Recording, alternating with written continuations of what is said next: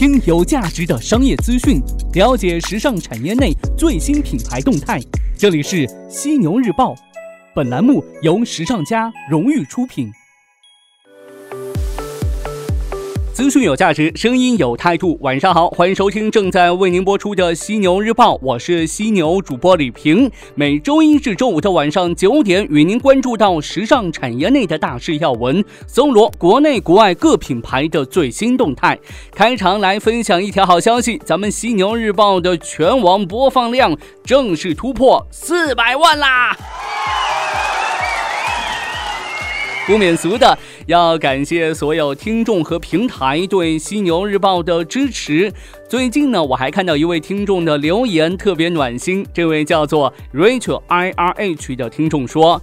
主播呀，每天呢都在等着你的更新呢。自己是做国际品牌的，很喜欢把你的资讯作为学习的一部分，很喜欢你的内容和声音，是我想找的。真的很感谢这位听众的肯定，我相信呢还有更多的听众在默默的支持咱们时尚家的犀牛日报，只是不留言，对吧？这个偶尔留下言也是 OK 的，嘿嘿。这个在你们的支持下呢，咱们犀牛日报会再接再厉，更上一层楼的。OK，我就不再矫情了，赶紧进入到今天晚上的犀牛头条。犀牛头条，头条中的头条。今天晚上的犀牛头条，咱们来重点关注到太平鸟的青年文化。哎，您是否有听说过呢？复盘二零一八年至今，国内服饰行业年轻化的最大受益者，不可能绕开太平鸟集团。今年上半年，该集团来自线上的营业收入大涨百分之二十三点六，至八点二八亿元；来自线下的营业收入则增长百分之八点六五，至二十二点九三亿元。线上市场的收入增幅已经是超过线下。在天猫新零售的加持下，太平鸟预计二零二零年销售额呢将达到两百亿，其中呢线上销售额将达到一百亿，占到总销售额的百分之五十。在国内呀，最强调年轻化的不是新兴品牌，反而呢是消费者早已经熟悉的太平鸟。年轻化转型三年以来，太平鸟线上零售年复合增长率达到百分之三十九点六七。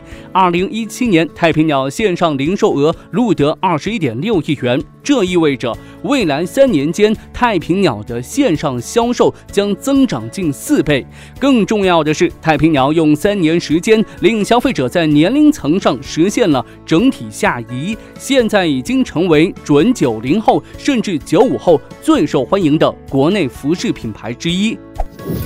纵观该集团2018年的一系列举措，集团有计划打造的青年文化已经是十分的清晰了。而今年九月份，太平青年这一概念的正式推出，则进一步明确了品牌的价值观与身份。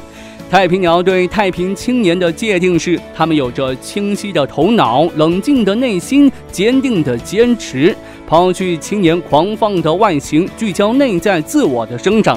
他们敢于尝试新事物，最早跟随各种涌现的潮流事物，却不盲从。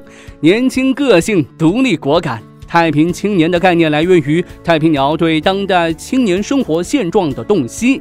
越来越自我的个性与独立的精神是当代中国青年的最大特征，也是品牌年轻化与品牌细分的重要指引。以这一概念为起点，二零一八年以来呢，太平鸟将重心放在青年文化的打造上面。一方面呢，太平鸟通过办秀、联名合作、线下活动等方式，不断的吸引年轻消费者的注意力。这另外一方面呢，品牌在文化内涵和内容营销上创新，也引发了。行业的广泛关注。从今年年初，太平鸟通过首个天猫中国日，在纽约时装周呈现首秀，推出与美国可口可乐的联名合作系列。八月份的时候呢，太平鸟女装联合百年国产老牌凤凰自行车，发布二零一八 Pittsburgh Women 秋冬大秀。太平鸟试图在时装秀这一基本营销形式上不断的做出新鲜感。本次大秀不仅将秀场打造成复古艺术空间，用特殊灯光装置在整个空间投影流动的“太平”字样。中场呢还首次播放了以太平鸟动漫形象为主角的动画，配合音乐将秀场打造成泛娱乐的沉浸式体验空间。其他线下活动和联名系列则在一年两度的大秀之外，帮助太平鸟维持品牌的话题热度。旗下少女装品牌乐听针对年轻人更为多元的表现，将品牌客群形象的重新定位为综合体少女。不仅与粉红豹进行联名合作，还通过与国内艺术家张全个人品牌 Melting Sadness 的合作，进一步的深挖品牌价值。旗下美式新生代潮流品牌 Material Girl 将价值主张定位为“我接受我所有的一切”。太平鸟甚至具有远见的为童装 Mini Piece 确立了价值观，表达儿童的穿衣态度。品牌在秋冬系列推出了 Mini Piece with NASA 联名系列，打造边界空间站，满足儿童的科幻童心。与迪士尼九十周年的联名系列也进一步的贴近当代儿童的成长环境。除了当前童装市场的火热，太平鸟对童装重视的另一个原因呢，则是抓住未来的消费群体，培养消费者对品牌的忠诚度。年轻化呢是一个不断深化的动态过程，而非一次性就能成功的。通过对青年文化多角度、多层次的探索，太平鸟逐步解析当代青年的生活态度，对年轻人特质有了全方位的深入理解，也让自身品牌文化不断的向当代青年文化靠近。在赢得新一代消费群体认同的同时，培养了多个围绕着品牌的消费群体，特别是牢牢抓住了。九五后消费者提前卡位未来的市场，这九五后消费者呢，也被是称为金世代消费者呀。这品牌就表示，太平青年概念由太平鸟品牌提出，但其内涵则是由更广大的年轻消费者与品牌共同完成的。与过去品牌单方面文化号召不同，太平青年群体的成型是太平鸟品牌在与其目标客群的对话与互动当中完成的。如此一来呢，这个太平青年群体文化在内容共建当中丰富品牌文化的同时，获得了品牌在迭代当中始终不被时代淘汰的保证。任何群体和观念都会过时，但始终与新一代保持对话的基因却能提供源源不断的年轻力。根据哈佛商业评论的一篇文章分析，全球各行业都在讨好年轻人。该分析文章引用普华永道数据显示，未来五年中国娱乐文化及媒体行业的年均复合增长率将达到百分之八点三，高于全球整体水平。对比全球娱乐行业的发展，中国娱乐文化在讨好年轻人的创新呢更具领先性，并且呢正从争夺用户向留存用户阶段。即从关注度向忠诚度转移。由此推及与娱乐息息相关的时尚服饰行业，吸引年轻人并培养其成为忠诚消费者越来越重要了。更重要的是，未来消费是对年轻人时间和注意力的争夺。服饰品牌的竞争对手将不只是服饰品牌，还有更加新鲜感的多样化消费体验。因此呢，如何消费，在哪儿消费，就变得前所未有的重要了。去年九月，太平鸟服饰与阿里巴巴旗下天猫达成新零售战略合作意向，双方同意在品牌建设、大数据运用、消费者运营和线上线下全渠道融合领域，以及国际市场开拓等方面开展新零售战略合作。一年之后，位于杭州大悦城的太平鸟新零售旗舰店于九月十五号开业，预示着太平鸟正式启动品牌集合效应战略。未来将以品牌旗舰店为零售现场，打造潮流平台 Peacebird 家。在该平台上，太平鸟鼓励年轻人一同共创门店的互动内容，将自己的热爱用极具想象力的方式来实现。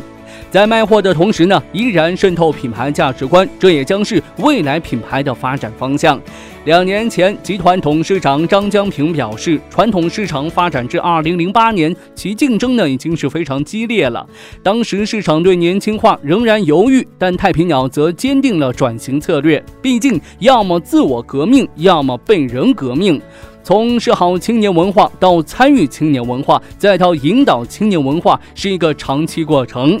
太平鸟取得阶段性成功，原因首先在于年轻化这一策略。毕竟谁都不能永远年轻，但永远有人正年轻。保持与新生势力玩在一起的能力，才是品牌长久之道。其次，品牌不仅将年轻化作为品牌升级的标签，而是从品牌价值的根基上进行革新，令品牌真正的年轻起来。当然，在新的营销环境当中，品牌的打法同样重要。占据消费者注意力的前提是不间断地进行营销内容的创新。太平鸟不只是服饰品牌，更是跟年轻人沟通的媒介。中年人的焦虑在于被时代所淘汰，而年轻人则时常保持自我更新的能力。服饰品牌也是如此。好的，头条过后进入到资讯速递板块，与您分享各品牌的最新动态。首先来看到 Nike，不久之前呢，Nike 的性骚扰问题还在遵循 Me Too 时代的熟悉轨迹，在这家公司工作的女性纷纷曝光他们在工作当中遭遇的性骚扰信息。那不久之后呢，一群高管离开了，但现在四名前耐克女性员工正在起诉这家运动服装巨头，起因不是性骚扰，而是薪酬歧视。和女性的晋升机会有限，原告正在寻求赔偿，并要求耐克终止所谓的歧视性政策。原告的一位律师说：“如果这起诉讼最终满足了获得集体诉讼地位的苛刻条件，他预计至少会有五百多名女性加入。” Zara 这边，今日 Zara 通过官方微博宣布了两位大中华区品牌形象大使吴磊和周冬雨。与此同时呢，两位代言人的同款服饰全球限量系列都将于九月二十七号 Zara 天猫超级品牌日发售。这是 Zara 母公司 Inditex 推进电商以及明星流量策略的最新也是最重要的一步。在这两位品牌形象大使之外呢，根据相关媒体报道，超模李丹妮、薛东琪、尤天逸也会在社交网站上分享他们与 Zara 的点滴故事以及独到的时尚理念。这意味着，为 Inditex 公司贡献主要收入的 Zara 在中国也开始使用明星流量的策略。周冬雨和吴磊的新浪微博粉丝数分别达到两千五百二十二万和两千八百八十二万。李丹妮、薛东琪和尤天意三位模特的新浪微博粉丝的总量呢，也达到了一百二十五万。一直关注你屁股的马应龙，也要关注你的脸了。最近呢，马应龙药业集团股份有限公司发布公告称，公司拟合作成立大健康公司，以功能性化妆品、功能性食品、婴童及肛肠护理品等大健康业务的产业投资和股权投资为主营业务。合资公司呢，将由马应龙、宁波眉山保税港区华汉豫园股权投资合伙企业、武汉同信建科技服务合伙企业三家公司共同发起设立。注册资本为五千万元人民币，其中呢，马应龙认缴出资现金人民币三千两百万元，持股百分之六十四。其实，马应龙在美容护肤领域呢早有涉猎，网上一直流传着马应龙痔疮膏驱黑眼圈功效明显的偏方。那该公司呢也顺势在二零零九年推推出第一支眼霜马应龙八宝眼霜，并发展出驱眼袋、驱黑眼圈等等细分功能的产品。此后呢。还推出了面部护理套装。最后来看一份报告。今日，电子商务研究中心发布了二零一八年上中国跨境电商市场数据监测报告。报告显示，二零一八年上半年，中国跨境电商交易规模为四点五万亿元，同比增长百分之二十五。其中呢，上半年中国跨境出口电商交易规模为三点四七万亿元，同比增长百分之二十六。中国跨境进口电商交易规模达到一点零三万亿元，同比增长百分之十九点。点四，预计二零一八年全年将达到一点九万亿元。上半年跨境出口和跨境进口增长速度都较快，但随着国内消费升级，市场对跨境进口的需求更为迫切。在跨境电商进出口结构上，进口电商的比例正在逐步的扩大，海淘族迅速壮大，跨境电商将继续受益于国内消费者对海外优质商品需求的强劲增长。分享新知，升级认知。接下来您将听到的是新知课堂。欢迎来到新知课堂。今天晚上的新知课堂要继续与您关注到 Z 世代。今年六月份，第一财经周刊联合优衣库发起了新世代理想生活调查，总共收集了一万零三百零八份有效问卷，对比九五年前后不同人群的回答结果，并且呢，采访了六位生活在全国不同城市的九五后，了解他们如何认识自己和社会，对未来的生活有怎样的期待。那这份调查最终得出了五大结论。那今天晚上的新知课堂与您关。关注前两大结论。结论一：快时代下焦虑的幸运儿，这是一个最好的时代，也是一个最坏的时代。享受了经济增长和技术升级的福利，也逃不了市场竞争的激烈和技术迭代的迅猛。害怕被淘汰是这一代人共同的担忧。百分之七十点二五的受访九五后认为，知识不足以应付工作所需是面临的最大现实阻碍。百分之六十一点二的人想要提升自己，却又缺乏努力和决心。而相对没那么年轻的九五前，已经有百分之三十二点零四担心起了身体状况变差。由于忧患意识的驱使，也因为还处在社会预备军的阶段，百分之七十四的受访九五后把闲暇时间分配给了学习和课外自我充电，而已经进入职场的九五前，有百分之四十一点二一选择了工作。谈起理想生活的时间分配呢，百分之五十九点七四的受访九五后仍旧呢想要学习充电，同时呢他们想要追求丰富的生活。百分之五十八点一三的人想发展个人兴趣爱好，也期待更多的旅游运动时间。积极充电的九五后对未来还冲劲满满，相较于有点疲于工作的九五前对闲适随性的偏爱。九五后呢，更愿意拼搏出一个充实而成绩斐然的美好生活。专业性是解决焦虑的良方，扎实的专业知识是搭建九五后理想生活的地基。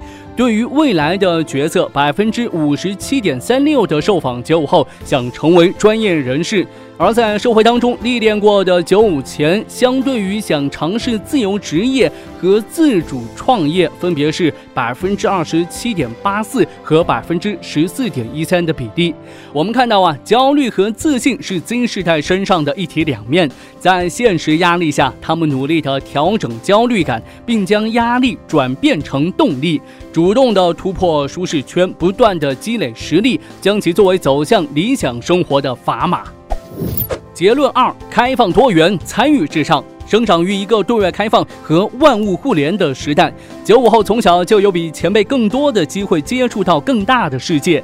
视野开阔的他们能够包容和吸收多元文化，单纯喜爱还不够，参与感呢是他们与社会的超链接。九五后还要体验与分享，这是理想生活中的重要日常活动。百分之六十六点七二的受访九五后会经常参与文化设计创意活动，而这一比例在九五前当中为百分之五十九点一三。分享呢是他们表达自己对文化艺术喜好的最佳方式。百分之八十四点六六的受访九五后选择分享书籍和观看演出、展览、电影。百分之五十一点八四呢会分享喜爱的音乐。这也能解释为什么在当下火热的 UGC 创作者当中，九五后成了主力军。环保行动不能是纸上谈兵，在九五后的理想生活当中呢，可持续发展离不开每个人的主动关怀。一些具有可持续发展理念的品牌以及带有环保属性的产品，比如重视旧衣回收以及化学物质排放的优衣库，就受到了不少年轻人的青睐。OK，今天的新知课堂咱们就聊到这儿。下周的新知课堂与您分享还剩下的三个结论。好的，今天晚上的犀牛日报就是这些内容，感谢您的收听和关注，也欢迎您吐槽本期节目，我会关注您的每一条留言。我是犀牛主播李平，中秋节也快到了，在这儿呢，祝您中秋节快乐！中秋节过后，犀牛日报继续与您不听不散。You love to fight, but not for love. You have the time, just not for us. And when you're dancing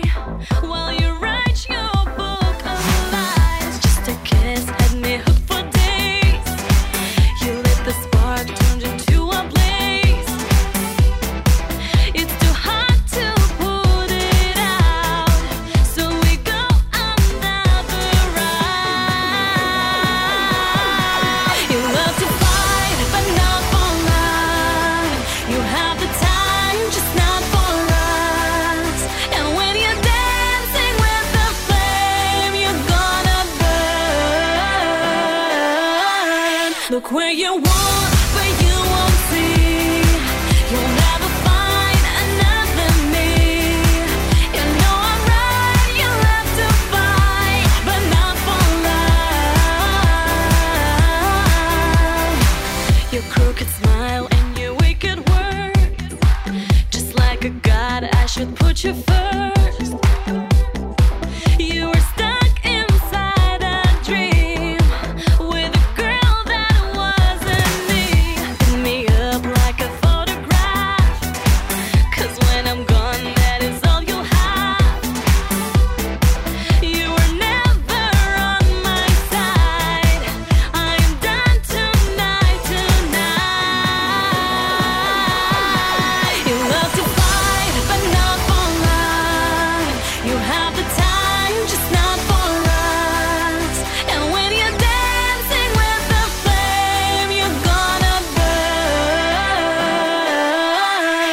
Where you want.